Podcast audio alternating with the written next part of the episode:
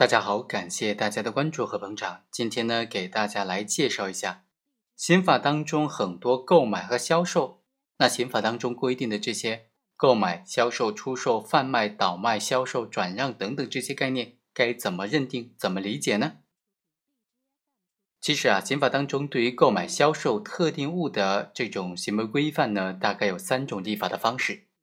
第一种呢，是运用购买、收购、出售。贩卖、倒卖、销售、转让等等概念，从而明确确定说，仅仅处罚购买或者仅仅处罚出售的行为，比如金融工作人员购买假币罪、非法收购盗伐滥伐的林木罪、销售伪劣产品罪、转让金融机构经营许可证批准文件罪、出售伪造的增值税专用发票罪、倒卖伪造的有价证券罪。非法转让倒卖土地使用权罪、擅自出卖转让国有档案罪、贩卖毒品罪等等。第二种立法的体例呢是这样：同时运用出售、贩卖、购买等等概念，从而明确的规定同时处罚购买和出售的行为。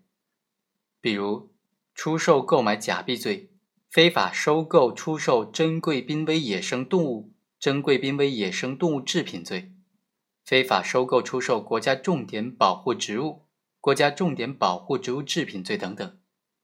这些犯罪的购买和出售行为，因为它的违法性程度大体上是等量齐观的，所以可以一并入罪，同等处罚。第三呢，是运用买卖的概念，比如说非法买卖枪支、弹药、爆炸物罪、非法买卖危险物质罪、买卖国家机关公文、证件、印章罪。非法买卖警用装备罪、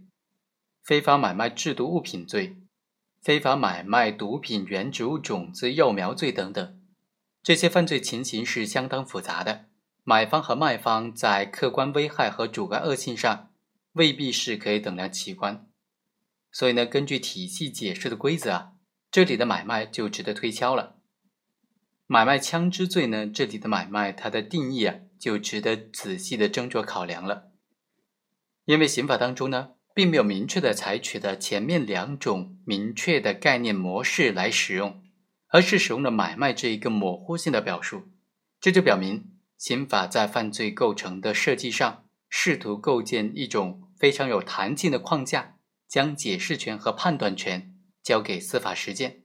所以，对于购买和出售是否一同入罪呢，就需要给予个别化的论证了。根据关于公安机关管辖的刑事案件立案追诉标准的规定呢，